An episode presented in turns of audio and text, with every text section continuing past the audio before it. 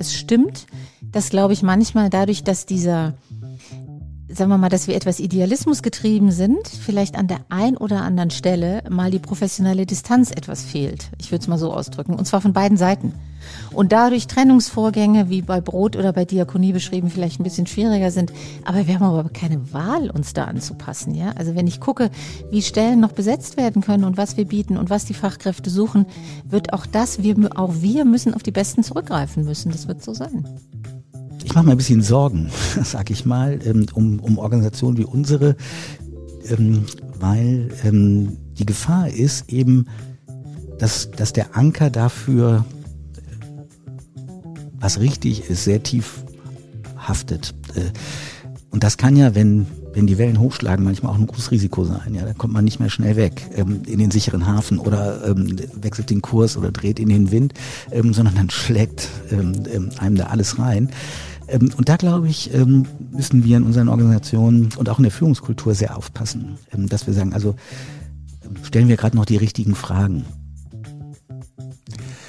Ja, stellen wir die richtigen Fragen, fragt Ulrich Lilie, Präsident der Diakonie Deutschland und stellvertretender Vorstandsvorsitzender des Evangelischen Werkes für Diakonie und Entwicklung.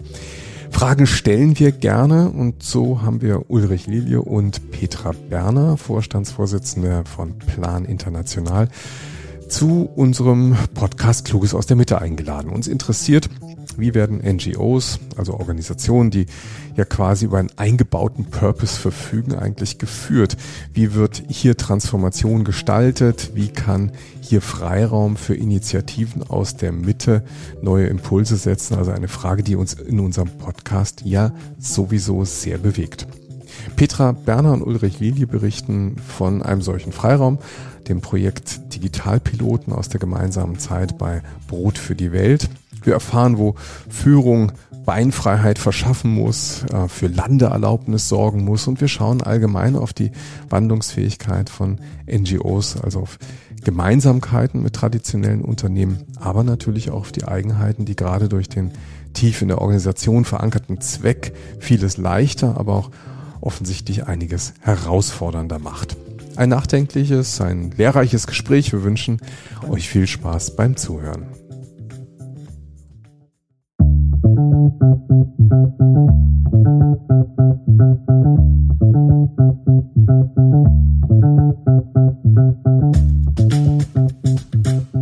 und herzlich willkommen, liebe Petra, lieber Herr Lilie. Schön, dass Sie es zu uns geschafft haben. Ich freue mich.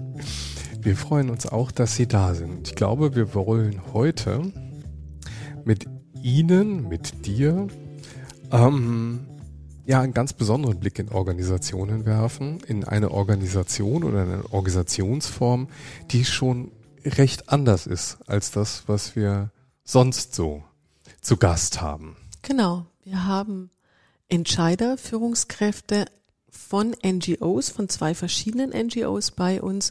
Und es freut uns ganz besonders, weil wir schon äh, erfahren durften, dass da der ein oder andere Mechanismus ein bisschen anders funktioniert. Und das wollen wir heute mal in der Tiefe ausloten. Fangen wir mit dir an, Petra. Mhm. Wo im Universum findet man dich? Wo im Universum, das ist sehr schön.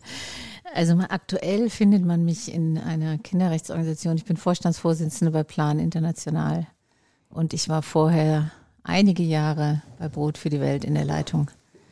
Und das sind meine Universen, in denen ich mich in den letzten Jahren bewegt habe und bewege. Danke, Petra. Herr Lilie.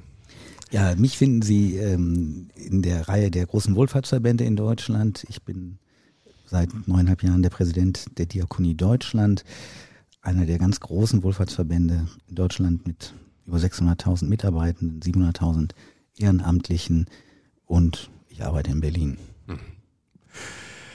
Wenn ich jetzt einfach mal in den Raum werfe, dass vielleicht Organisationen wie die Ihre doch ein ganz anderes Bild vielleicht abgeben als eine klassische Organisation, also wenn wir mit Siemens oder BMW reden, wo würden Sie sagen, wo ist eigentlich der wesentliche Unterschied zwischen einer kirchlichen Organisation und der, dem klassischen Industriebetrieb, ähm, dem wir sonst begegnen? Ich glaube, es gibt erstmal viele Parallelen. Ähm, es sind große Organisationen, die einfach nach den systemischen Ordnungen, nach denen große Organisationen in der Regel funktionieren, auch vergleichbar funktionieren. Also ich habe gelernt, dass große Unternehmen durchaus auch behördliche Züge haben, ähm, ähm, da sich immer versuchen, dran abzuarbeiten. Und dieses Schicksal teilen wir. Ähm, ich würde sagen, dass der, dass der behördliche Anteil in unserer Organisation größer ist. Ähm, wir sind ja ein bisschen staatsanalog aufgebaut. Ähm, das heißt, wir arbeiten eng mit Ministerien, mit Vertretern, Vertreterinnen aus den Parlamenten ähm, zusammen. Und ähm, insgesamt ist auch unsere gesamte Aufbaustruktur als Verband eher behördenmäßig. Mhm. Ähm, da gibt es dann Bundesverband, Landesverband, da merkt man schon so ein bisschen die föderale mhm. Struktur ähm, mhm. eben auch. Ähm, und natürlich gibt es dann noch ähm, einen zweiten Unterschied, ähm, dass wir natürlich für bestimmte Werthaltungen mhm. stehen. Wir sind die soziale Arbeit der evangelischen Kirche in Deutschland. Mhm. Ja. Und, und als solche ja auch viel älter als so manche andere Organisation und auf eine Tradition zurückgehen. Ja, man will, ich will jetzt nicht tausende Jahre sagen, aber hunderte Jahre halt schon. Wir feiern in diesem Jahr 175 Jahre Diakonie in Deutschland. Mhm. Ähm, vor 175 Jahren hat Johann Hinrich Wichern eine berühmte Rede gehalten, die Stegreifrede in Wittenberg, ähm, und das war der Anfang der Diakonie. Übrigens auch ein Impuls für viele Dinge, die heute ganz normal in der Sozialgesetzgebung sind. Da sind damals in diesem Umfeld ähm, diesen Jahres eben auch zum Beispiel die ersten Verträge über Staatsleistungen für Kinder- und Jugendhilfe und andere Sachen gelaufen. Also da ist auch viel Historie im genetischen Code. Wie viele Mitarbeiter arbeiten für Sie? Bei uns im Haus ähm, ist das eigentlich überschaubar, sind das ungefähr 250 mhm. Mitarbeiterinnen und Mitarbeiter. Ähm, insgesamt ähm, unter dem Dach der Diakonie, wie gesagt, äh, weit über 600.000. Das wissen nicht viele. Viele sagen ein schlafender Riese. 600.000. Ja, 600.000 und 700.000 äh, Volunteers, also mhm. Menschen, die sich ehrenamtlich engagieren. Ähm, das ist schon eine Hausnummer. Das ist wirklich eine Hausnummer und ich habe sie, ihr Haus kennengelernt über dich, Petra. Das ist nämlich die, genau die Brücke zwischen euch beiden und ähm, wir haben uns getroffen eigentlich äh, im sozialen Netzwerk und ehrlich gesagt, ich war ganz überrascht, denn äh, was uns zusammengeführt hat, war unsere Transformationsarbeit und eure Transformation. Und um ganz, ganz ehrlich zu sein, da habe ich zum ersten Mal drüber nachgedacht, dass auch ein Unternehmen, dessen kirchlichen Hintergrund hat, äh, einen sozialen Hintergrund hat, natürlich auch über Digitalisierung, über Transformation, über Veränderungen nachdenkt. Und ähm, bis zu dem Zeitpunkt habe ich immer gedacht, da gehen die Uhren halt ein bisschen anders, aber dass ihr den gleichen Veränderungsdruck habt, den gleichen Anpassungsdruck. Und wir haben gerade im Vorgespräch nochmal dieses Begriffspaar genannt, ähm, da gibt's den Purpose, der ist irgendwie eingebaut sozusagen in der DNA der Organisation. Also ein Thema, von dem ganz, ganz viele Menschen träumen. Und andererseits gibt's natürlich auch, äh, Sie haben gerade die Stakeholder auch ein bisschen aufgezählt, den Druck äh, zu performen, ganz, ganz vielen Herren in gewisser Weise zu dienen. Euch hat auch ein anderes Projekt verbunden und darüber wollen wir heute auch sprechen, nämlich die Digitalpiloten. Das war nämlich, glaube ich, so eins der Herzstücke eurer Transformationsarbeit, eurer Kulturarbeit auch die Organisation so in die Zukunft zu führen.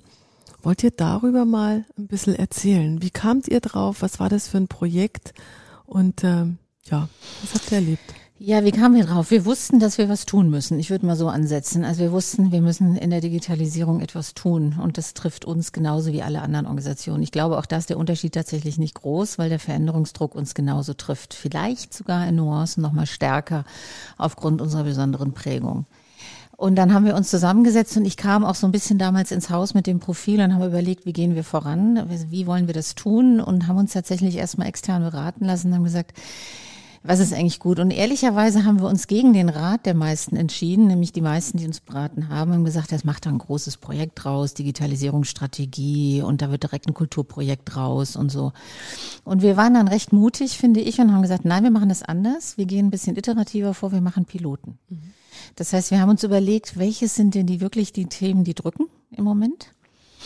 Und haben dann so ein Profil erstellt und gesagt, okay, wir wollen, dass kleinere Piloten diese Themen komplett selbstständig erarbeiten.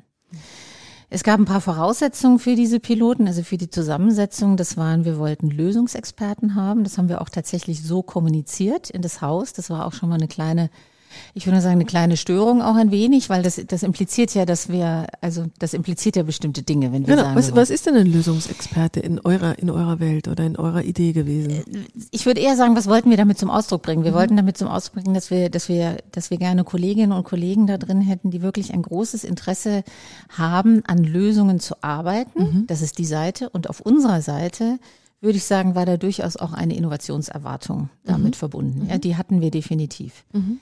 So, dann haben wir noch ein paar andere Dinge gemacht. Wir haben gesagt, ähm, ihr könnt sehr alleine arbeiten. Es waren nur die Themen vorgegeben.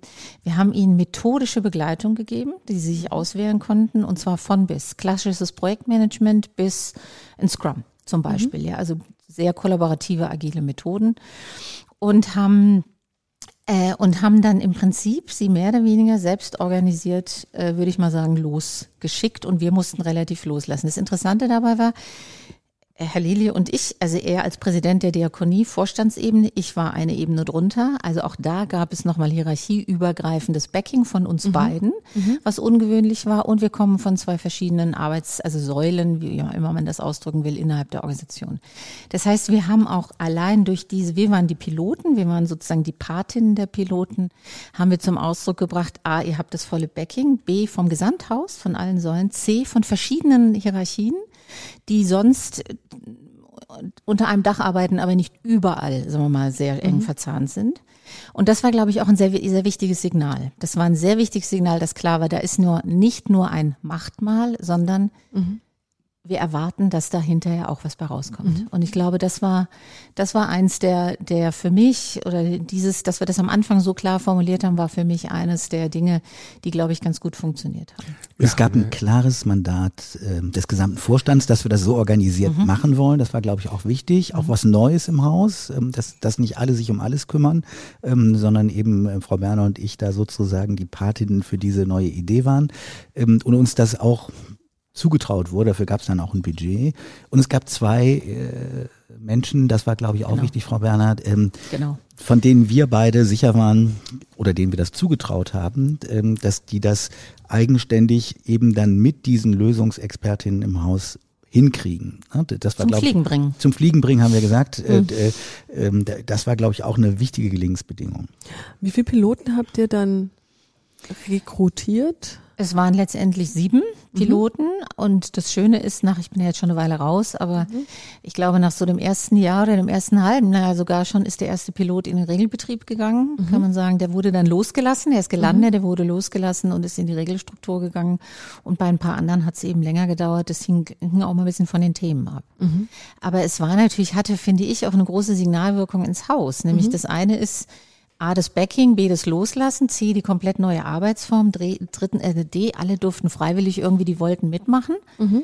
Ähm, es ist aber auch nicht so, dass wir jetzt überrannt wurden, muss mhm. man auch ehrlich sagen, von Kolleginnen und Kollegen, die sagten, ich möchte unbedingt mitmachen. Mhm. Das ist auch passiert, was ich jetzt so gedacht hätte. Ja, hätte mhm. gedacht, wow, da kommen jetzt ganz viele und sagen, wir wollen unbedingt mitmachen. Mitgestalten. Ja, nee, ja. das war auch nicht da. Das hängt natürlich auch mit dem Arbeitsdruck zusammen und dem genau. Zeitpunkt vielleicht und dem das, das war sicherlich auch ein Thema. Weil das, das war dann eben auch eine Erfahrung, dass dann manche sagten, ich hätte gerne mitgemacht, mhm, aber meine genau. Vorgesetzte hat gesagt, du bist gerade uh. hier so wichtig in dem Projekt, ähm, du hast jetzt keine Beinfreiheit dafür. Ja, mhm. also das, das, war dann auch eine Erfahrung, dass wir dann eben ähm, ja auch an die Grenzen des Fliegens mhm. äh, gekommen mhm. sind. Da kriegten manche dann eben gar keine Landeerlaubnis, ähm, ähm, weil die bei denen eben gesagt wurde, hier, ähm, das ist eine schöne Idee, aber dann sollen die mir auch anderes Personal zur Verfügung stellen, ähm, ähm, wenn die wollen, dass die ja so einen Quatsch machen.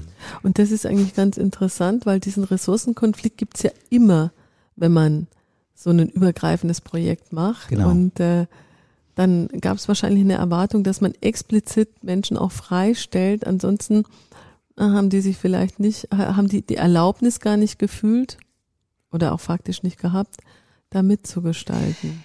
Also ich glaube, im Nachhinein war das ein kleiner Webfehler, kann man sagen, finde ich, dass gerade vielleicht ähm, die Bereiche, die unter einem besonderen ähm, es stehen alle unter einem hohen Performance-Druck, mhm. aber wo einfach durch die, durch die Abläufe, durch die Vorgaben, ja, durch sozusagen der, der Druck noch ein bisschen höher war, was Zeit angeht, mhm. dass diese Bereiche einfach sich auch im Rückblick nicht so stark beteiligt haben wie andere. Und da könnte man zu dem Schluss kommen, weil sie nicht wollten. Also da hätte, da würde ich im Nachhinein sagen, da hätte man vielleicht nochmal, würde ich äh, jetzt anders vorgehen und würde so bestimmte ähm, Freiräume einbauen. Ja? Mhm. Wir haben das bewusst am Anfang, wir haben es diskutiert, wir haben es auch bewusst nicht getan, weil wir nicht wollten, dass eins, der, dass das eins der ersten Motivationsanreize wäre. Das ja. haben wir schon diskutiert, erinnere ich mich. Haben uns dagegen entschieden. Ja. Ich glaube, so im Nachhinein hätte man im Laufe äh, mehrerer Monate, die ja diese Pilote äh, geflogen sind, dann, wenn man so ein bisschen geguckt hätte auf die Leute, man sagen können, okay, vielleicht müssen wir an der einen oder anderen Stelle noch ein bisschen nachjustieren, was vielleicht gewisse Freiheiten angeht in der mhm also wie Herr Lili sagte, Beinfreiheit und Landeerlaubnissen, Erlaubnisse besser zu ermöglichen. Mhm. Ich fand ganz interessant, dass dann, ähm, also nachdem deutlich war, dass relativ schnell auch wirklich substanzielle Ergebnisse entstehen, die Akzeptanz auch bei den jeweiligen mhm. Vorgesetzten ähm, mhm. auch stieg für das Gesamtprojekt. Mhm. Ja, die sagten, mhm. okay, ähm, das scheint wirklich ein guter Weg zu sein. Dann möchte ich auch mit ein Teil der Lösung sein, dann, dann mhm. mach das mal. Ja. Mhm. Ähm, das heißt, es war auch ein auch ein Wettbewerb um Akzeptanz dieser Arbeitsform im, ja, im Haus. Und das, und das Tolle war, und da sind wir wieder bei den Besonderen der Kultur, wir haben ja in, finde ich, im EWD, also im Brot, immer sehr viele AGs gehabt, ja, und mhm. viele, viele Arbeitsgruppen, wo viel erarbeitet wurde, ja. Das kam noch hinzu. Das heißt, man musste nochmal anders werben, würde ich mal sagen, oder auch nochmal irgendwie klar machen, das ist jetzt was anderes. Und auf der anderen Seite, glaube ich, mit der Zeit, das ist das, was Herr Lili gerade sagte, haben wir geschafft, dass die Leute sagen, oh, ich möchte eigentlich mitmachen, weil das ist total interessant, was dabei rauskommt. Mhm. Das fand ich ein interessantes Ergebnis nach einiger Zeit, wo wir natürlich, wir haben dann sogar ein eigenes Logo entwickelt dafür. Mhm. Wir haben mhm. eigene mhm. Kommunikationsformate entwickelt. Es gab, es gab im Prinzip den Startschuss der Piloten. Ja, das war alles eine große Kommunikation ins Haus. Und je mehr die konkreten Ergebnisse da waren in den einzelnen Arbeitsgruppen, die auch gefeiert wurden, mhm. war, glaube ich, auch eher irgendwann so dieser Punkt, oh, das ist interessant, ich möchte gerne mitmachen. Wie hat denn ein Mhm. Ich wollte nur sagen, ich hätte auch so eine Sogwirkung erwartet und bin jetzt ganz froh, dass ihr das erzählt habt. Ja? Also ich frage mich, ich würde nochmal ähm, tatsächlich ganz konkret nochmal wissen wollen, was wurde kommuniziert an die Mitarbeiter? Also was hing da quasi im Raum, was so anders war als die AGs, die vorher halt alle da waren? Was war so anders an den Digitalpiloten? Ähm, und wenn jemand das gelesen hätte oder hat, warum hat er auf hiermit bewerbe ich mich gedrückt, ja, oder wie auch immer das zugestellt wurde. Ich glaube, es waren mehrere, mehrere Gelingensbedingungen. Das eine war, ähm, es, es sind Fragestellungen adressiert worden von denen, die, die dann sich gemeldet haben, wirklich sagten, endlich kümmern die sich mal mhm. darum. Mhm. Ja, das ist eine wichtige mhm. Fragestellung. Ähm, also Nehmen wir so ein Beispiel Veranstaltungsmanagement. Ähm, das bei uns in so einem Haus mit, wir haben eine große Veranstaltungsebene, es finden jedes Jahrhunderte von Veranstaltungen statt. Aber es ist ein relativ bürokratisches Verfahren. Ähm, und ähm, das bindet enorm viele Ressourcen und alle haben gesagt, das, das kann man doch smarter und einfacher haben. Das war sofort ein Thema, auf das ganz viele gegangen sind, die schon lange gelitten haben unter mhm. dem Ist mhm. und haben mhm. gesagt, ich möchte an einem anderen ist mhm. arbeiten. Äh, das war, glaube ich, ein wichtiger Punkt. Der andere Punkt war zu sagen, wir können ähm, uns die Verbündeten für das Thema ein Stückchen selber aussuchen. Mhm. Ähm, ja, die werden nicht jetzt von irgendjemandem bestimmt, sondern äh, wir suchen uns die Leute, von denen wir vermuten, die haben auch eine Lösungskompetenz. Ähm, das war, glaube ich, attraktiv. Mhm. Es gab Budgets ähm, und ähm, Frau Bern hatte schon gesagt, eben auch ähm, zugesagte Begleitung. Also das, wir haben die da nicht im Regen stehen lassen und gesagt, trinkt mal schön Kaffee zusammen, sondern haben gesagt, da sind auch Leute dabei, die helfen euch, ähm, dass da was bei rauskommt.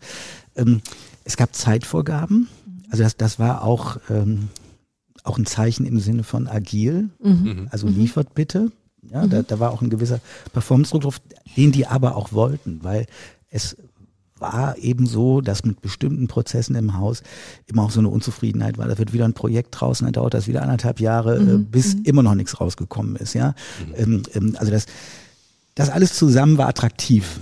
Mhm. Dafür, dass ich ähm, dann eben die, die sich da gemeldet haben, auch wirklich engagiert haben. Und ich, ich erinnere eine Runde, das ging da auch um das Veranstaltungsmanagement, wo, wo wir dann als Vorstand gefragt waren, bestimmte Vorschläge auch abzunehmen und dann wirklich auch zu realisieren, wo die richtig ungehalten waren, dass es dann länger als vier Wochen dauerte, mhm. ja, und, ähm, mhm. bis wir endlich da einen Knopf dran machen. Sagen mhm. Motto, wir haben doch jetzt hier alles geliefert, wieso mhm. braucht ihr denn jetzt so lange? Mhm. Ähm, gesagt, ja gut, weil die Mühen der Ebenen manchmal auch ein bisschen Zeit brauchen ähm, und wir dafür eben auch Leute und Budget und weiß nicht was brauchen. Und man merkte, dass das war ein richtiger es war eine positive Unruhe, mhm. ähm, die dadurch entstanden ist. Und das hat den Leuten, glaube ich, auch Spaß gemacht, ja, dass die, dass die auch sozusagen sich ermutigt fühlten, auch mir immerhin dem Präsidenten solche Fragen zu stellen, sagen, ey, warum liefert ihr denn hier nicht? Mhm. Ja, und ich glaube tatsächlich, also wir hatten vorher, daran erinnere ich mich auch noch immer, Debatten über agile Methoden. Und dann gab es so, so, so Runden, wo es hieß, ja, wir müssen jetzt erstmal ein gemeinsames Verständnis für Agilität herstellen. Und wir müssen jetzt erstmal gucken, was bedeutet für uns Agilität. Also wir haben uns dann, es fanden eher so theoretische Auseinandersetzungen damit. Und ich glaube, die, was die Piloten erreicht haben, dass wir allein dadurch, wie wir sie aufgesetzt haben, die einzelnen Piloten haben nicht alle unbedingt jetzt agile Methoden sich zu Nutzen gemacht. Ja, einige haben ganz klassisch gearbeitet. Aber wie es aufgesetzt wurde, wie es gelebt wurde, wie es kommuniziert wurde, welches Backing dahinter stand und welche Dynamik entstanden ist, damit haben wir das ein wenig vorgelebt. Mhm. Also das, das, das ist dann im Prinzip zu einem Piloten im Sinne von eines guten Role Models geworden, ja, mit auch nicht alles gelungen, aber ich würde sagen vieles. Und das war auch nochmal sehr besonders daran, würde ich sagen. Wir haben also nicht erstmal gesagt, so für uns und jetzt machen wir, ihr arbeitet jetzt, wir hatten vorher Ex Experimente gemacht, wir hatten ein Scrum zusammen gemacht zum Beispiel, aber das war jetzt sowas, wo wir gesagt haben, war nochmal eine neue Kombination von, von verschiedenen Elementen wie Methoden, Agilität, Vorleben und das, wie wir sozusagen das gebackt haben. Wo kamen denn eure Ideen her? Ich meine, erstens, eure Ideen und zweitens eure Rollen. Also wie habt ihr die ausgefüllt? In welcher Rolle habt ihr euch gesehen? Aber ich finde es jetzt eigentlich ganz spannend, wenn ihr diese einzelnen, ich habe gerade diesen französischen Begriff im Kopf gehabt, Mode d'emploi, die Gebrauchsanweisung, die ihr da irgendwie dieses Rezept, dieses Rezeptblatt, wie, wie seid ihr da drauf gekommen, dass wir das so machen und nicht so, dass wir den Freiraum da geben, dass wir das Gespräch da führen?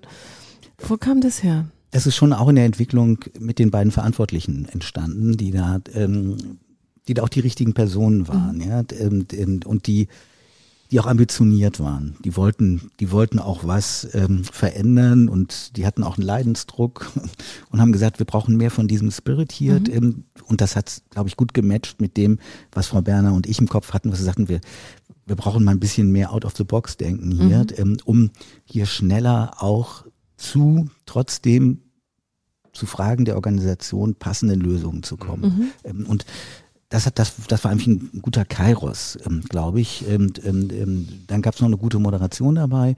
Ähm, das hat dann einfach Wind in die Segel gebracht. Warum hat das vorher nicht geklappt? Also warum ist Ihnen vorher so ein Coup wie mit den Digitalpiloten nicht gelungen? Was stand da im Weg? Also von der von der, wenn, wenn, ich, wenn ich Ihnen beiden zuhöre, würde ich sagen, genau, das sind die Leute, die diese Räume schaffen, die diese, äh, dieses Zutrauen geben. Also ich glaube, vorher war eben ähm, so eine klassische Projektmanagement-Logik, ähm, die war sehr etabliert im Haus. Ja? Mhm. Äh, ähm, das heißt, so, so macht man das. Man setzt so, so sowas auf ähm, und damit waren da andere Laufzeiten, klare Verantwortlichkeiten, planbare Budgets, äh, ähm, ja wie man das halt so kennt. Mhm. Ähm, ähm, das das war einfach auch in der Organisation tief verankert und äh, gleichzeitig haben wir auch gemerkt, okay, mit der Digitalisierung, ähm, das liegt im Thema. Ähm, brauchen wir auch andere Formate ähm, ähm und Arbeitsweisen, ähm, die uns helfen, da jetzt schnell sozusagen auf die andere Lok zu springen. Also mhm. wir haben wir haben jetzt nicht die Zeit, ähm, ähm, sage ich mal, aus dieser analogen Welt und, und der, der entsprechenden Arbeitsweise diese Fragestellung zu bearbeiten. Das hat, glaube ich, auch echt was mit dem Thema Digitalisierung zu tun. Ich habe vorhin gedacht, irgendwie als ihr das gesagt habt, ähm, das Thema Performance war ein motivierender Faktor. Also die, die dabei waren ähm, oder sich beworben haben, Pilot zu werden, hatten das als Anreiz. Sie fanden das anscheinend spannend. Ähm, wir sprechen jetzt auch über Agilität und Bewegung und jetzt sage ich mal so aus der Ferne, ich stelle mir die Diakonie we weder als agile Organisation vor, noch performance getrieben. Sehe ich das falsch?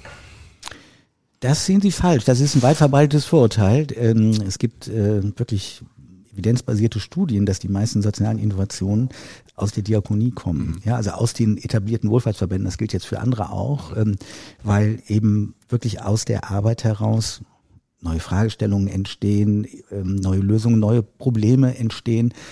Aber da gleichzeitig sozusagen auch eine hohe Feldkompetenz ist, zu sagen, vielleicht was funktioniert. Es gibt ja im Moment so eine kleine Hysterie äh, für Social Startups. Wenn man sich mal anguckt, was die so produzieren, gibt es da relativ viel, was auf der Strecke schnell verdampft. Ähm, ähm, nochmal, die meisten sozialen Innovationen ähm, mhm. pass, pass, pass, passieren wirklich erstaunlicherweise in dieser großen Maschine, die natürlich keine große Maschine ist, ähm, sondern wo eben ja, sich sehr unterschiedliche Unternehmen unter mhm. diesem Dach bewegen und viele von denen die meisten sind relativ klein. Ähm, es gibt die großen, die alle kennen, Bethel, Johanniter, ähm, aber es gibt eben auch viele kleine vor Ort, die oft als Antwort auf eine Problemstellung entstehen, erstmal projektfinanziert und dann sozusagen mit einer Innovationsidee von vornherein verbunden sind, die dann in diesem Feld auch gut skalierbar ist. Mhm. Das heißt, das passt schon zusammen, aber wir haben auch gelernt, allzu viele waren am Anfang nicht mit dabei. Vielleicht aus der Furcht der Hierarchie heraus, also wir haben keinen Freiraum, keine Zeit, die uns unser Chef einräumt. Das war das eine Thema. Ähm, ja, der, da liegt jetzt ein, ein, kleiner Denkfehler drin, den ich aber gerne korrigieren möchte. Das ist gut so, dafür ähm, sind wir hier. Wir reden, wir reden, ich habe jetzt über die, über die Unternehmen geredet. Also unter unserem Dach arbeiten mehrere tausend Unternehmen, die selbstständig unternehmerisch organisiert sind. Ich leite den Spitzenverband. Das ist ein Verband. Ähm, und ein Verband ist kein Unternehmen. Ähm, ja, ähm, und äh, in unserem Haus spiegelt sich das Verbandliche. Mhm. Äh, das mhm. Unternehmerische schwappt manchmal an. Und wir haben natürlich viel mit Menschen zu tun, die also dann in Arbeitsgruppen oder thematischen Zusammenhängen aus Unternehmen kommen. Aber, sage ich mal, der Spirit der Organisation, mhm. für die ich verantwortlich bin, das ist eine verbandliche. Mhm. Mhm. Petra, du bist ja mittlerweile wie du vorher äh, geschildert hast. Ja, wobei ich hänge noch bei dem Thema, wenn ich da ja? noch was zu sagen ja, kann, weil, ja, ihr, weil ihr ja, gefragt habt, warum ist das vorher nicht passiert? Nun war ich mhm. ja auch nicht so lange da und es gibt, glaube ich, noch ein paar Sachen, die da eine Rolle spielten. Herr Lille sagte gerade Kairos und ich glaube, das war es wirklich. Wir dürfen nicht vergessen, wir waren in der Pandemie. Das heißt, mhm. sowieso hat Digitalisierung über einen wahnsinnigen Push gekriegt. Das war das mhm, eine. Das andere war, es hängt ja immer an Personen. Äh, das muss man einfach sagen. Und es war, dass tatsächlich, glaube ich, wir recht ähnlich getickt haben und gesagt haben, nach vorne gucken, nach vorne, wir mhm. brauchen mal. Das hat auch geholfen. Ja, total, oder? Ein, ja, einen anderen Spirit. Und wir hatten diese beiden äh, Personen, denen wir vollkommen vertraut haben. Habt ihr die vorher schon getroffen oder identifiziert? Nee, die haben wir eigentlich da reingehoben, muss man okay. sagen. Die haben wir dafür, die haben wir auch rausgesucht. Also da war da schon so das Gefühl, die beiden, die könnten das echt gut, gut meistern. Ja, und die waren, also in meinem Fall, sagen wir mal, von das, die, Person, die aus meinem Bereich kam, die hatte vorher eigentlich ein ganz anderes Profil. Mhm. Und das matchte super und es passte aber auch hinzu, dass wir beide zu einem ähnlichen Zeitpunkt auch gesagt haben, wir lassen da jetzt mal los und lassen die fliegen. Mhm. Das gehörte ja auch dazu, ja, dass man einfach sagt, okay, wir vertrauen denen so weit, da ist ein Budget, da sind die Methoden, da ist jetzt die, sind die Themen da. Wir, wir, wir haben einen gewissen Innovationsdruck oder eine Innovationserwartung und wir haben natürlich auch einen Leidensdruck, von dem Sie gesprochen haben. Und, äh, und das passte alles ganz gut zusammen. Und ich glaube, deswegen war dieser Kairos genau der mhm. Kairos. Also, also der richtige ist Zeitpunkt so. ist, spielt eine große Rolle. Und die Person. Und die Person. Und das Vertrauen und mhm. die Haltung dabei. Und die Haltung war in dem Fall sehr ähnlich zu sagen, wir lassen da jetzt mal los. Wir mhm. lassen da wirklich los und lassen die fliegen. Und ich glaube, es, es war es war ein bisschen mehr als loslassen. Mhm. Ähm, es war ermöglichen. Mhm. Ja, und ermöglichen ist nochmal mehr. Das ist nämlich äh, also das ist schon Führung, ähm, ähm, dass wir nämlich sagen, ähm, wir möchten, dass ihr das tut. Das heißt, wir haben denen ein klares Mandat übergeben und äh, haben aber dann auch gesagt, wir werden alles dafür tun, dass ihr den Freiraum habt, in, genau. im Rahmen dieses Mandates etwas zu tun. Und wir haben dann miteinander vereinbart, dass es dann immer mal so Haltestellen gab, äh, wo wir ähm, rechts rangefahren sind und gesagt haben, wo stehen wir jetzt gerade? Boxenstopp. Ähm, mhm. Wir haben das auch mhm. Boxenstopp genannt. Mhm. Ähm, ähm, und ich erinnere mich, ähm, das waren auch, auch wirklich sehr konstruktive, ähm, auch schnelle Einheiten, die wir da hatten. Wir sind dann manchmal auch irgendwo hingefahren, haben uns ein bisschen woanders getroffen, mit Moderation getroffen, das war gut vorbereitet. Und dann haben wir uns das alles angeguckt und dann haben die uns auch klar signalisiert, was sie jetzt von uns brauchen. Mhm. Ja, ähm, also wo, wo, wo wo brauchst du jetzt ein Go? Und ähm, auch da habe ich erlebt, das war auch anders als sonst in der Kultur, ähm, dass da ungeduldige äh, Menschen waren, die, die an uns gezogen haben und gesagt, so, ne, jetzt mhm. entscheidet euch doch mal, macht mal. Mhm. Ähm, also da war auch eine Dynamik drin, aber Total. es hat diese Stops gegeben, ähm, die auch auch, auch wirklich zu einer Gegenlese geführt haben. Wir haben auch zwei, dreimal gesagt, ähm, schöne Idee, aber bitte andersrum, so, so mhm. wird es nicht funktionieren. Mhm. Das meine ich ähm, mit ermöglichender Führung. Also das, das war noch, das war sehr viel mehr als loslassen. Wir, wir haben, wir haben die, ähm, glaube ich, schon noch auf eine adäquate Art und Weise geführt. Ja, ja, ich will mit loslassen nicht sagen, dass wir nicht geführt haben, aber trotzdem steht am Anfang zu sagen, okay, allein der Entschluss, es anders zu machen, war ja ein gewisses Loslassen. Unbedingt. Und das war wieder dieser Kairos, der extrem ja. wichtig war. Und das, mhm. da, da kam auch eine passende Haltung zusammen. Also mhm. das war wirklich, es ist äh, aus meiner Sicht, es trifft Kairos sehr, sehr gut. Mhm. Ist es eine Haltung, die sich in der Organisation in der Breite auch finden konnte? Also gab das dann den Widerhall? Also wenn ihr sagt, ihr seid was haben, haben wir gesagt, ermöglichende Führung, ne? finde ich ja schön. Ja, das ist ja auch auch an den Rahmen aufspannen, den Schirm aufspannen, Möglichkeiten geben und Menschen auch ermutigen, etwas zu tun. Das muss ja auch auf eine Resonanz treffen, beziehungsweise die Frage ist ja, wie können wir, wie kann man mit so einem, mit so einer Idee eines eines eines Systems von ähm, Piloten oder Menschen, die halt vorangehen, die quasi die Pfadfinder sind, so etwas zu erkunden. Wie kann man das weiter in die Organisation tragen, wenn vielleicht ähm, die Tradition gar nicht da ist? des ermöglichenden Führung, sondern die vielleicht eher des, ich meine, guten Hirten oder? Ja, spannende Frage. Ja. Ich würde sagen, Frau Berner, ähm, also wir haben mit diesem Impuls auch die Potenziale der Ermöglicherinnen in der Organisation freigesetzt. Ja, mhm. Dieses berühmte Drittel der Leute, die sowieso vorne auf der Lok sitzen, ähm, die haben damit ein bisschen mehr Speed bekommen. Mhm. Und das hat der Organisation gut getan. Also da waren alles Leute drin, die die Selbstwirksamkeit schätzen, die gerne was verändern wollen. Ähm, und die haben gesagt, endlich kriegen wir mal ähm, hier ein Boot zur Verfügung gestellt, mit dem wir mal ein bisschen vorpreschen können. Mhm. Ja, ähm, das hat denen gut getan. Ähm, aber das ist natürlich auch ein Versprechen, dass man als Organisation dann eingeht. Ich habe ja gerade gesagt, wir hatten dann auch lustige Diskussionen, als, als wir dann nicht direkt geliefert haben, wenn die geantwortet haben, ja, ähm, dann wurden die auch, auch entsprechend ungeduldig. Und man muss natürlich dann auch diese Erwartungshaltung ein Stückchen mhm. bedienen, die, die man da wachküsst. Ähm, also das, das fand ich dann auch durchaus anspruchsvoll. Ähm, Läuft weil dahinter liegen Stellenpläne ja, und ne, ja. Läuft man da nicht Gefahr, dass man, dass die zu schnell voranlaufen? Dass die plötzlich weglaufen? Ich, also ich bin ja jetzt, wie gesagt, raus aus der Organisation, aber ähm, ja, das ist natürlich, noch, ich würde es jetzt gerne mal wissen, ob, ob, ob, ob da eventuell so ein, kleiner, so, ein, so ein kleiner unnatürlicher Sprint entstanden ist. Aber natürlich, glaube ich, treten dann an einem bestimmten Punkt unterschiedliche Geschwindigkeiten kommen zusammen. Aber auch da würde ich auf die So-Kraft setzen, nämlich die, die vorwegrennen. Wen können sie hinterherziehen, wen nicht? Und nochmal, das Entscheidende ist für mich immer noch das Signal, das dabei von oben kommt. Mhm. Ähm, und das war Dynamik. Das mhm. Signal war ganz eindeutig, das Signal war Dynamik. Mhm. mhm.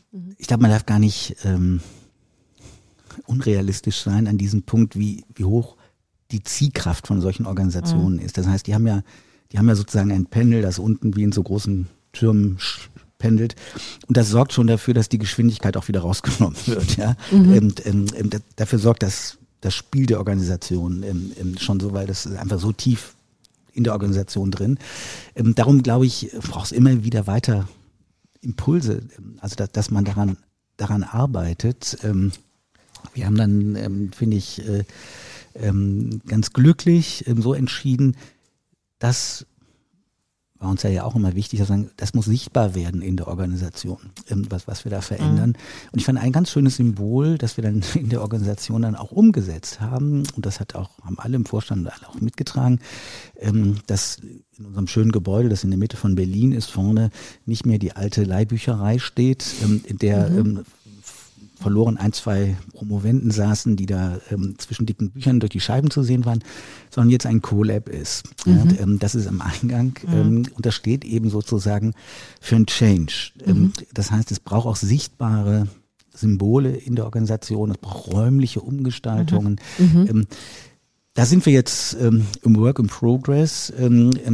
Aber da verändert sich was und immerhin ist jetzt ein Team entstanden, das jetzt auch verstetigt wird. Da haben wir jetzt auch ein Budget im Haus für ganz vernünftig, ähm, dass es da jemand gibt, der dafür verantwortlich ist, mit einem Team, diese Impulse weiter umzusetzen. Mhm. Aber, na klar, gucken andere drauf und sagen, wieso dürfen die hier so mhm. Künstlerin-Jobs machen und wir sind hier für die Mühen der Ebene zuständig. Mhm. Ne? Also es gibt natürlich ähm, immer auch, äh, auch das kritische Beäugen und ähm, die Skepsis. Ähm, das wäre, glaube ich, jetzt mhm. einfach zu schön gemalt, wenn man das einfach überspringen würde. Weil, weil, und da, da haben wir auch im Vorgespräch drüber gesprochen, Gleichheit generell ein ganz, ganz großer und wichtiger Wert ist in einem christlichen, in einer christlichen Organisation. Und äh, ihr habt vorher den Begriff der Gleichheit äh, schon nochmal ein bisschen konkreter gefasst, aber die Erwartung an eine Mitgliedschaft in einer Organisation wie einer EWDE ist erstmal, dass dort Gleichheit herrscht. Und trotzdem habt ihr eine steile Hierarchie und habt verschiedene Hierarchiestufen. Und da stellt sich für mich die Frage, wie führt man in diesem Spannungsfeld zwischen der Gleichheitserwartung der Mitarbeitenden und dem Anspruch, gerecht zu werden, äh, ja auch an die Stakeholder, das Haus wirklich gut zu führen äh, und in die Zukunft zu bringen. Das, das scheint, das äh, stelle ich mir sehr, sehr, braucht man glaube ich sehr, sehr äh, Fingerspitzengefühl, äh, wie heißt es, Samthandschuhe und Boxhandschuhe und ganzes Repertoire, um immer das Richtige zu tun. Wie funktioniert das? Also ich glaube, es gibt, es gibt unterschiedliche Ebenen, ähm, ähm, die da eine Rolle spielen. Das eine ist das, was ich positiv enttäuschen nenne.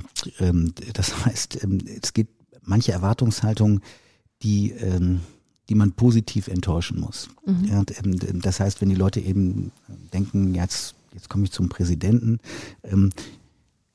ja, dann, dann kann ich natürlich durch die Art und Weise, wie ich den Menschen begegne und wie das ganze Setting ist, ähm, einfach signalisieren, das steht da draußen an der Tür, ich heiße Ulrich Lilly und normalerweise ähm, gibt ganz viele Dinge, die mich mit anderen Menschen verbinden. Ja, mhm. und, ähm, und das soll hier auch eine Rolle spielen. Mhm. Also ähm, das, das, hat, das macht, glaube ich, ganz viel aus, wie, wie wir das leben okay. Ähm, das mhm. heißt, wie gestalte ich Hierarchie? Mhm. Ähm, das ist der eine Punkt. Der andere Punkt ist, ähm, diese, diese Gleichheitsideologie, ähm, die ich einfach fatal finde, weil die auch mit evangelisch nichts zu tun hat oder auch nicht mit christlich, sondern das ist einfach ein Abenteuer im Kopf, was immer schon eher zu Körperfahrten geführt hat, mhm. ähm, aber nicht wirklich zu vernünftigen Kursen und, und, und, und realistischen Zielen. Ähm, das, das muss man immer wieder sagen, dass das, mhm. dass das, dass das Unsinn ist. Mhm. Ähm, also äh, ja, also vor dem Himmel und vor dem lieben Gott sind wir alle gleich. Ansonsten heißt Gerechtigkeit, den Ungleichheiten gerecht zu werden. Mhm. Ja, ähm, äh, äh, das heißt, das, das Ungleiche sozusagen als Voraussetzung zu nehmen und eben dadurch so zu bespielen, dass man diesen Ungleichheiten auch gerecht wird. Mhm. Ähm, das ist eigentlich Gerechtigkeit. Mhm. Ähm, ähm und äh, das, das, das kann ich dann mit diesem Amt, das ich habe, auch immer wieder thematisieren. Mhm. Übrigens auch, ähm, wenn ich ähm, Predigten halte oder Andachten mache. Ähm, auch da kann, kann man schöne Bilder ideologisch enttäuschen ja, mhm. und sagen, sorry, das ist ein echter Irrtum. Ähm, mhm. Und man, man muss das auch wirklich provokant in den Raum stellen. Also ähm, ich habe damit gute Erfahrungen gemacht, dann diese Dinge auch wirklich anzusprechen und zu sagen, es gibt hier einen fatalen Irrtum ähm, und darüber würde ich gerne mal reden. Mhm. Also ich glaube, wir haben das ganz konkret ja sogar versucht, also um das nochmal in diese Kultur zu bringen, weil du sagst Gleichheit, das stimmt. Ähm, es geht um Rollen dabei, ja. Es geht um Rollen und es geht um Mandate und es geht um Verantwortlichkeiten. Und was wir ja parallel gemacht haben zu diesen zu den Piloten ist, wir haben die Führungswerte nochmal neu definiert. Genau, da wollte ich eben ja, auch genau, ja. Mhm. und das ist dann natürlich nochmal, das ist nochmal ganz anderer Antrag, ja. Wir haben gemeinsam und die haben wir tatsächlich relativ ich will nicht sagen hierarchisch, aber wir haben es erstmal oben gedacht und haben es dann in verschiedenen Runden auch mhm. über die verschiedenen Bereiche hinweg immer mal wieder ähm, gegengecheckt und immer mal wieder Diskussionsrunden gemacht. Aber das haben wir uns damals bewusst so zu entschieden. Und, äh, und damit haben wir das, glaube ich, so ein bisschen geerdet, dieses Thema Gleichheit, Gerechtigkeit und Beteiligung, die tatsächlich, sagen wir mal, in unserem Arbeitskontext nochmal eine andere Rolle gespielt hat. Und da hatten wir einen ganz guten Anpack dann mit, mit diesen Führungswerten. Und das lief parallel und ich glaube, das war sehr hilfreich. Das war wirklich hilfreich, auch wirklich mal auch den Mut zu haben und zu sagen, ah, haben Führungskräfte hier einen anderen Job? Mhm. B, haben die Führungskräfte bestimmte Rollen und Mandate und Verantwortlichkeiten. Und C, können sie von allen Seiten drumherum auch gemessen werden daran, wie sie diese Werte leben. Und das war, glaube ich, eine ganz gute, eine ganz, ganz gute Parallelität, die wir da hatten, um das nochmal so ein bisschen zu erden. Und wir haben inzwischen auch Formate etabliert, die, die finde ich erfreulich gut funktionieren. Ähm, also auch wirklich äh, Runden, wo alle Mitarbeitenden, die an bestimmten Themen interessiert sind, dann auch Vorstand, Direktionsebene ähm, wirklich auf Augenhöhe ähm, zu bestimmten Themen auch befragen Dialog können, kommen, in Dialog kommen. Mhm. Ähm, wir hatten jetzt gerade vor ein paar Wochen wirklich eine super spannende Runde zum Thema KI mhm. ähm, und wie, wie wir damit in unserem Haus umgehen. Und ich glaube, das war für viele viele wirklich ein Highlight, ähm, dass, dass wir da auf Augenhöhe sozusagen miteinander um Antworten mhm. ähm, gerungen haben, zusammen überlegt haben, okay, was machen wir jetzt? Machen wir jetzt auch einen Piloten übrigens, ähm, das einzuführen, sagen, okay, daraus wollen wir dann wirklich auch eine, eine schnelle Strategie entwickeln, agil sozusagen, okay Leute, das, das wollen wir jetzt in unsere unterschiedlichen Handlungsbereiche wirklich integrieren. Was wollen wir integrieren? Wie gewährleisten wir dabei Dinge, die uns wichtig sind? Aber das miteinander zu diskutieren und auch ähm, mit den Mitarbeitenden gemeinsam nach einer Antwort zu suchen, mhm. ähm, die wir, mhm. die wir gemeinsam verantwortlich finden. Das erleben die jetzt, glaube ich, mhm. auch äh, so, dass das ein ernsthaftes gemeinsames Suchen nach tragfähigen Antworten ist. Was sind das für Formate? Also was konkret ähm, passiert dann im Haus? Ja, klassisch ähm, ähm, große Runde, ähm, ähm, in der Mitte stehen vier Stühle und wer den Dialog beginnen will, setzt sich in die Mitte Fischbowl. und sucht sich Fischbowl. die Leute Fischbowl. dazu, Fischbowl. die dazugehören. Mhm, mhm, also das, was wir Fischbowl mhm. nennen, ja, ja. genau. Mhm. Genau. Und das, das funktioniert super. Also wir kommen da wirklich toll, toll in Dialoge mhm. und ähm, spannend, wer da alles in der Mitte sitzt und wie sich das dann wirklich auch in Dialoge und Verabredungen wirklich auch dann konkretisiert. Mhm. Und ihre Leute kriegen zwei Signale, das finde ich gerade ganz stark, wie sie es auch beschrieben haben, nämlich einmal, wir machen uns da einen Kopf als auf der Entscheiderebene, weil ja manchmal auf Mitarbeiterebene die Befürchtung auch herrscht, Mensch, wir sehen vielleicht Dinge an der Basis, die sehen die gar nicht. Also das heißt, genau. da auch zu sehen, hey, die sind da sozusagen auch am Puls der Zeit. Und zweitens, wir können unsere Zukunft mitgestalten, ne? als Haus, als Organisation. Ähm, glaube ich, ganz, ganz starke und wichtige Dialoge. Jetzt komme ich nochmal zur Petra. Jetzt ist es natürlich noch spannender zu fragen, ein nicht christliches Haus. Du bist bei Plan mhm. Vorständin mhm. seit einigen Monaten und erlebst einerseits vermutlich eine ähnlich große Verbundenheit von Mitarbeiterinnen mit dem Purpose des Hauses und jetzt könnte ich mir vorstellen, das ist äh, ein, Welt, ein weltliches Anliegen, was ihr ähm, voranbringt, dass es trotzdem ganz anders ist, oder?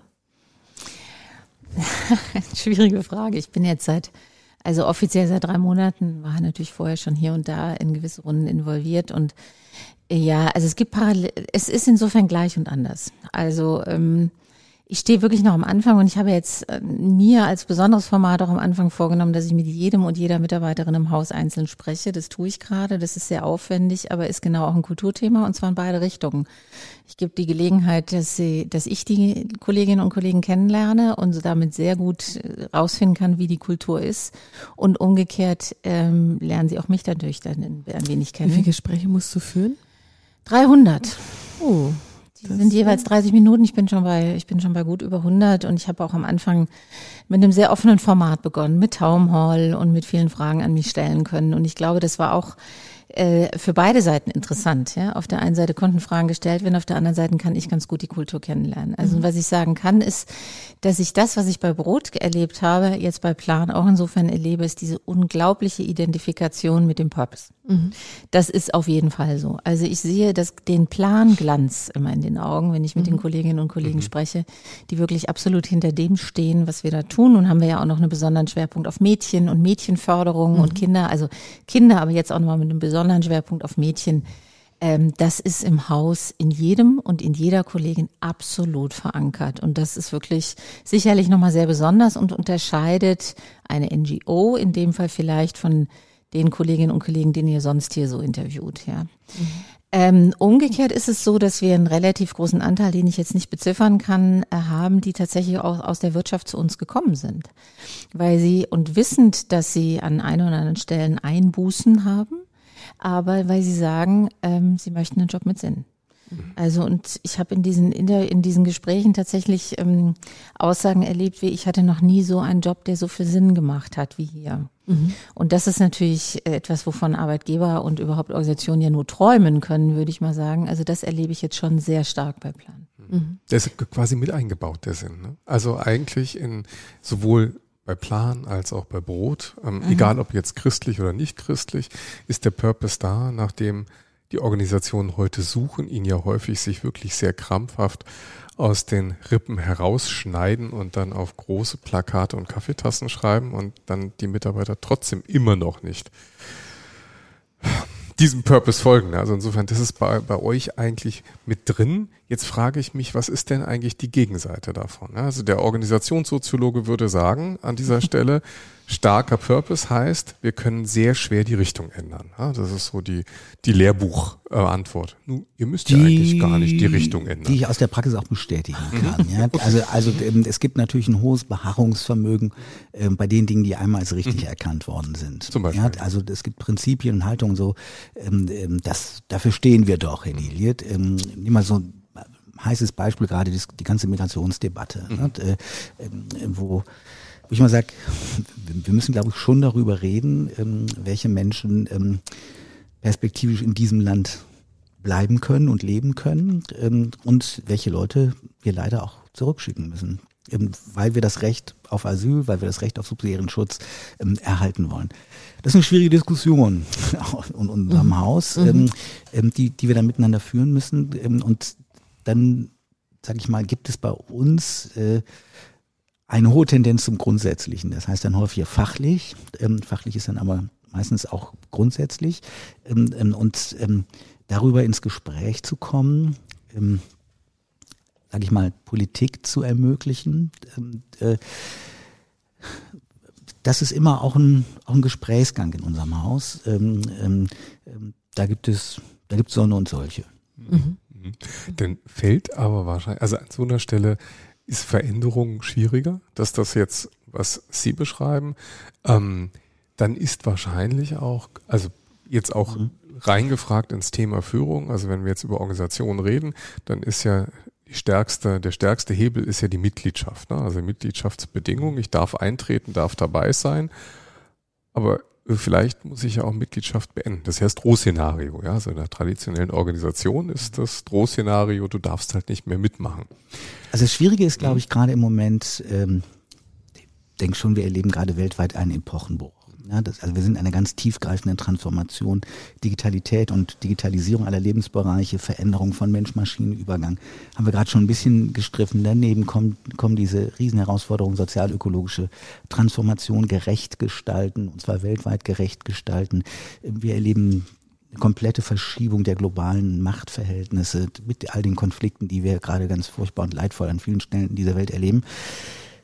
Das ist schon das, da ist ein hohes disruptives Potenzial das ja sich bis in die Parteienlandschaft jetzt auch in Deutschland ähm, ähm, gerade aktuell äh, durchschlägt.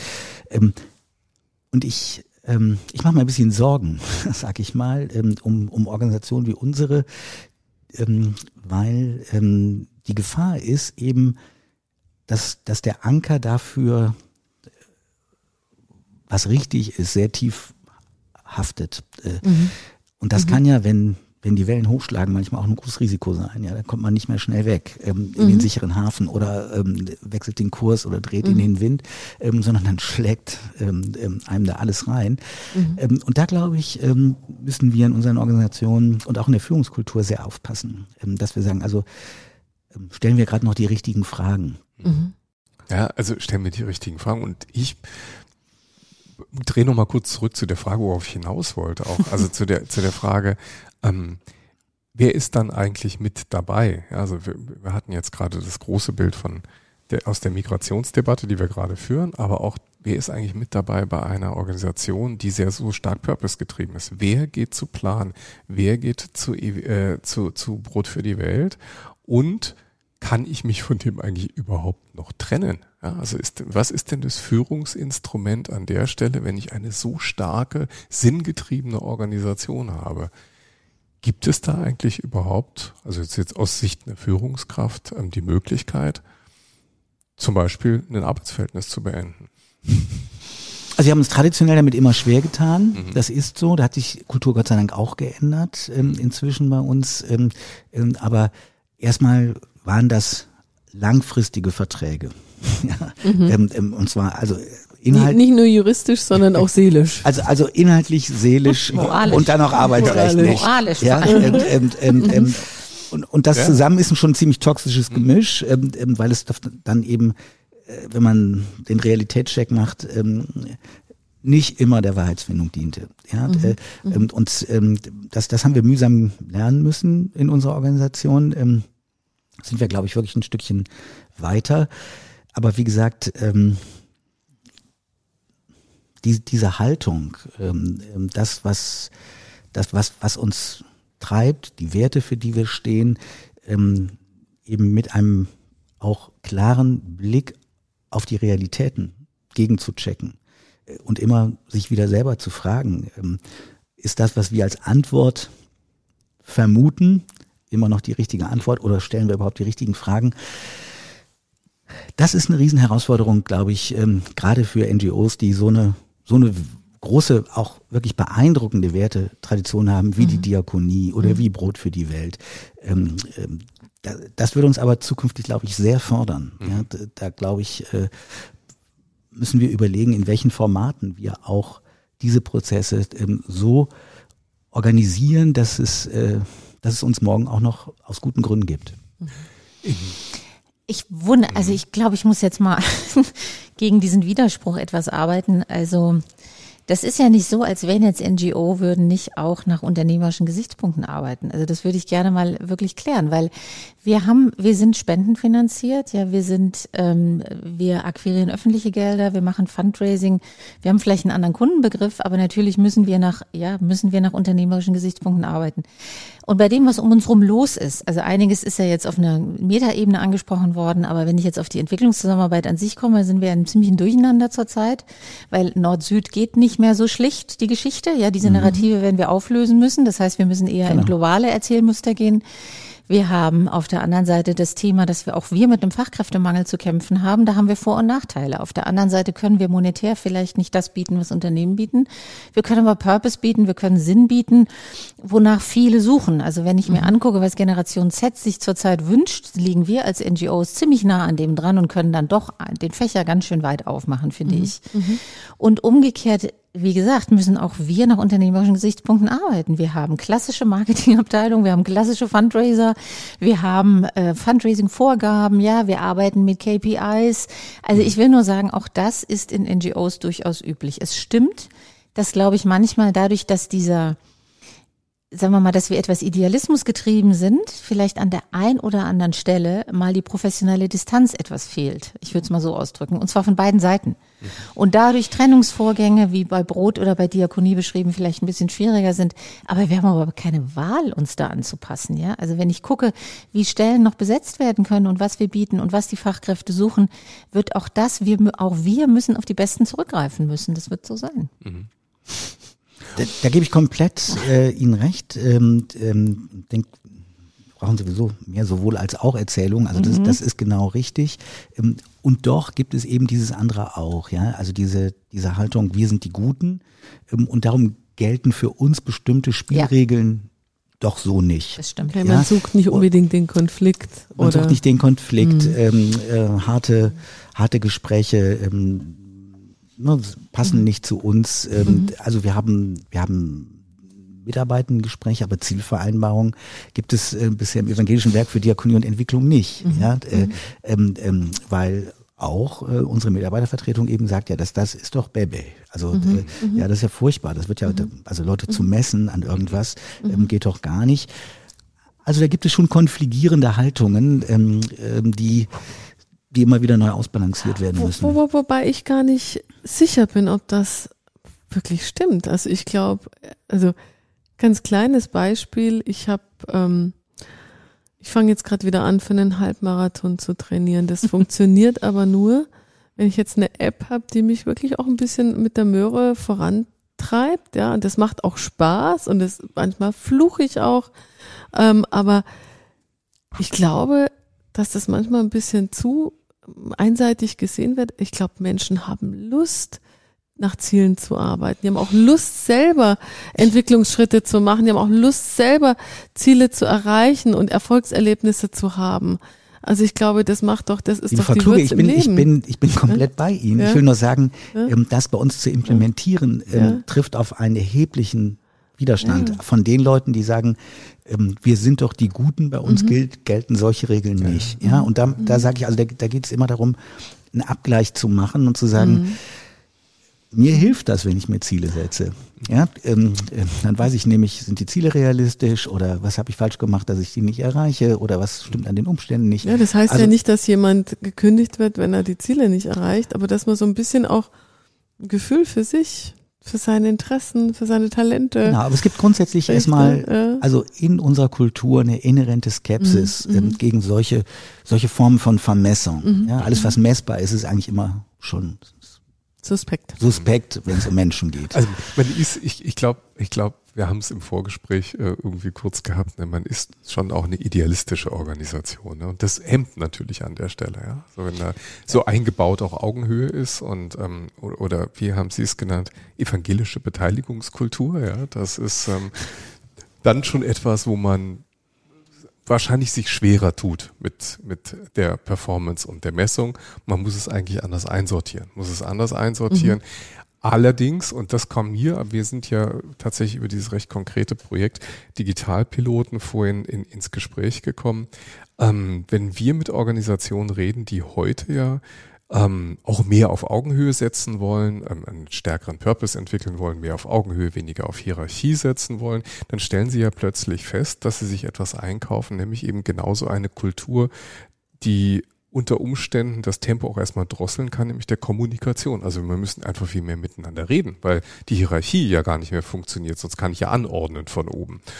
Und da stelle ich mir fast vor, müssten Sie eigentlich eher einen Vorteil haben an der Stelle, weil es vielleicht eher doch eine dialogorientierte Kultur ist. Ist das so oder?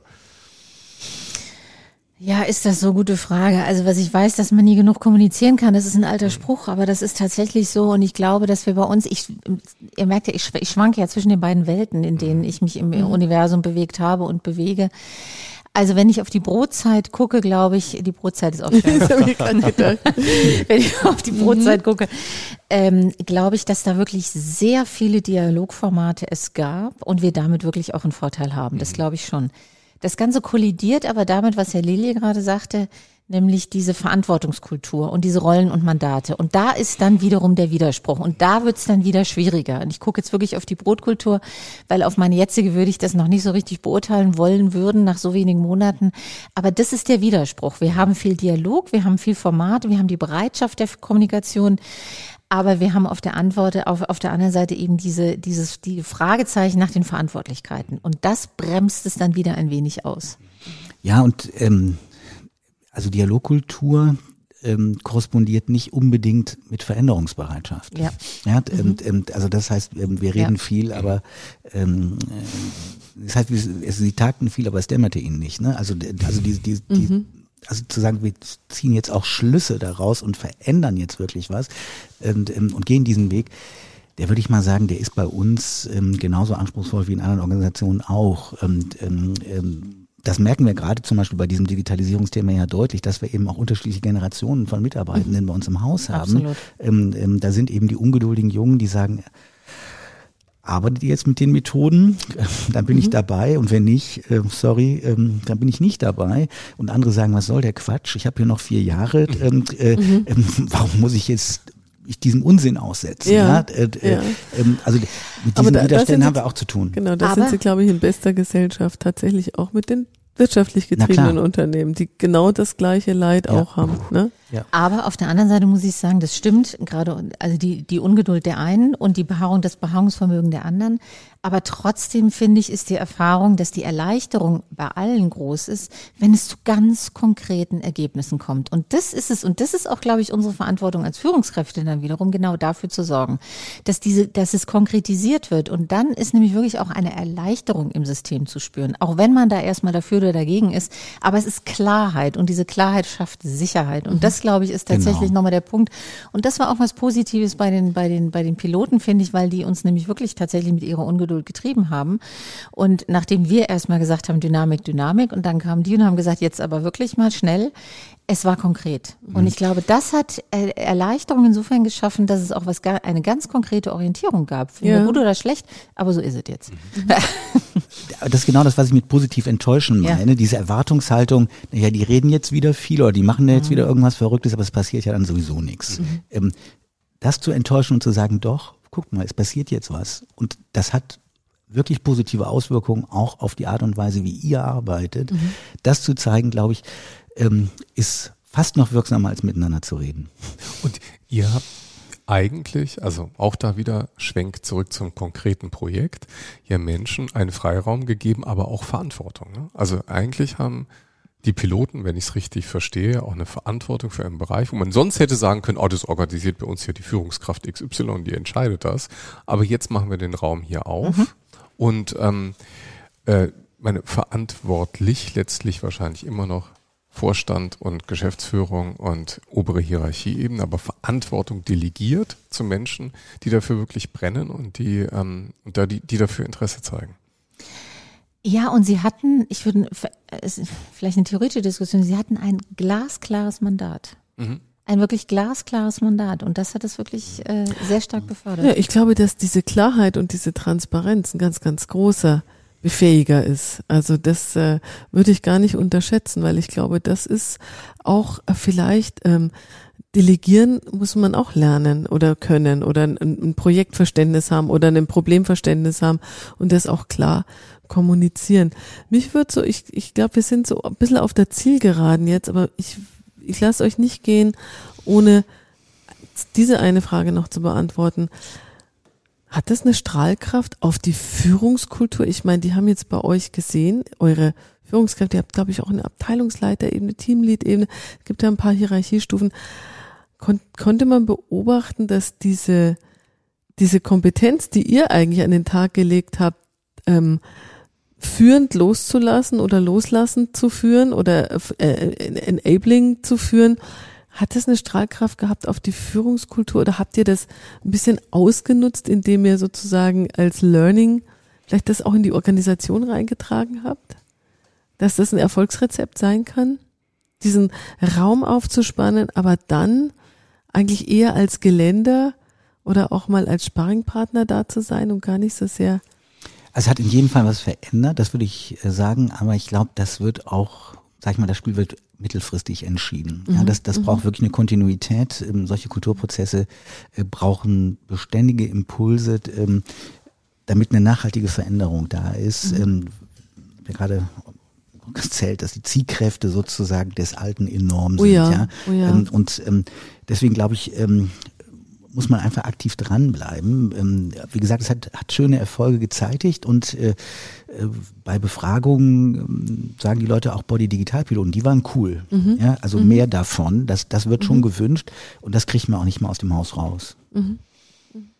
Also ich würde sagen, der Wunsch wäre es. Ich würde nicht sagen, es hat die Strahlkraft. Ich glaube, worauf es jetzt wirklich ankommt, dass man weiter pilotiert. Mhm. Und somit das auch weiterhin durchs Haus trägt und immer wieder angereichert mit den jeweiligen Erfahrungen dass äh, das weiterführt. Ob man jetzt schon soweit ist, weiß ich nicht. Ja, machen wir. Also wir haben, ich habe gerade erzählt, wir haben gerade diesen KI-Piloten, der, mhm. der jetzt weiterläuft. Also, also das findet jetzt eine Fortsetzung. Ähm, aber ich glaube, die, die muss auch sein. Sonst, sonst, wie gesagt, dreht der Strom sein Bett wieder von ganz alleine. Mhm. mhm. Jetzt könnte man ja fragen, ähm, Plan hat das Glück, dich gewonnen zu haben. Wird es denn auch bei Plan Digitalpiloten geben? Oder sind das ganz andere Fragestellungen oder eine ganz andere Organisationsstruktur? Könnte man sich ja auch überlegen, dass man sagt, Mensch, das hat da echt gut geklappt. Das könnte man. Und ähm, ich, ich bin noch nicht so weit, aber das könnte man. Und ich glaube, all das Positive, was ich aus diesen Digitalpiloten gezogen habe, das werde ich sicherlich in diese neue Funktion mit reintragen. Und Schauen wir mal, würde ich mal sagen. Okay. To be continued. Ja. Die Ziehkräfte des Alten sind enorm. Das habe ich jetzt gerade mal so mitgenommen von Ihnen, Herr Lilie. Und äh, ich glaube, das ist etwas, was äh, wir aus vielen Gesprächen mitgenommen haben, dass eine der, des, der zentralen Punkte das Dranbleiben ist, das Dranbleiben, damit dieser Fluss des Neuen nicht einfach ganz schnell wieder austrocknet. Das haben wir aus äh, beiden Sichtweisen, also sowohl aus einer neuen, frischen Plansichtweise als auch aus einer Brotzeit, um die Brotzeit nochmal in den Mund zu nehmen, ähm, auch gelernt, dass so ein Projekt, in dem wir den Freiraum aufspannen, in dem Mitarbeiter Raum bekommen zur Gestaltung, dass es dafür sowohl eben aus der Hierarchie heraus einfach klare Signale und Freiräume geben muss, dass es aber auch die Menschen geben muss, die dafür brennen. Ähm, und solche Strukturen, die ähm, finden wir in vielen Organisationen. Deshalb war es für uns heute auch sehr lehrreich zu sehen, dass das eben auch in Organisationen NGOs, stark purpose-getriebenen Ja, Organisationen, mit- ganz mit eingebauten mit Purpose. eingebauten Purpose ganz hervorragend funktioniert. Also daher ganz lieben Dank, liebe Petra, ganz lieben Dank, Herr Lilie, dass Sie die Erkenntnisse mit uns geteilt haben. Ähm, für uns bleibt dann einfach nur zu sagen, wir sind weiter auf der Suche nach diesen Beispielen. Wir werden sicher weitere Podcasts haben, in dem wir genau das auch nochmal weiter auf den Prüfstand stellen und gucken, ob das auch für viele andere gilt. Insofern freuen wir uns, wenn die lieben Hörer dranbleiben, bis es dann mal wieder heißt. Kluges aus der Mitte. Dankeschön. Dankeschön. Vielen, vielen Dank. Dank an euch. Hat großen Spaß gemacht. Danke. Danke.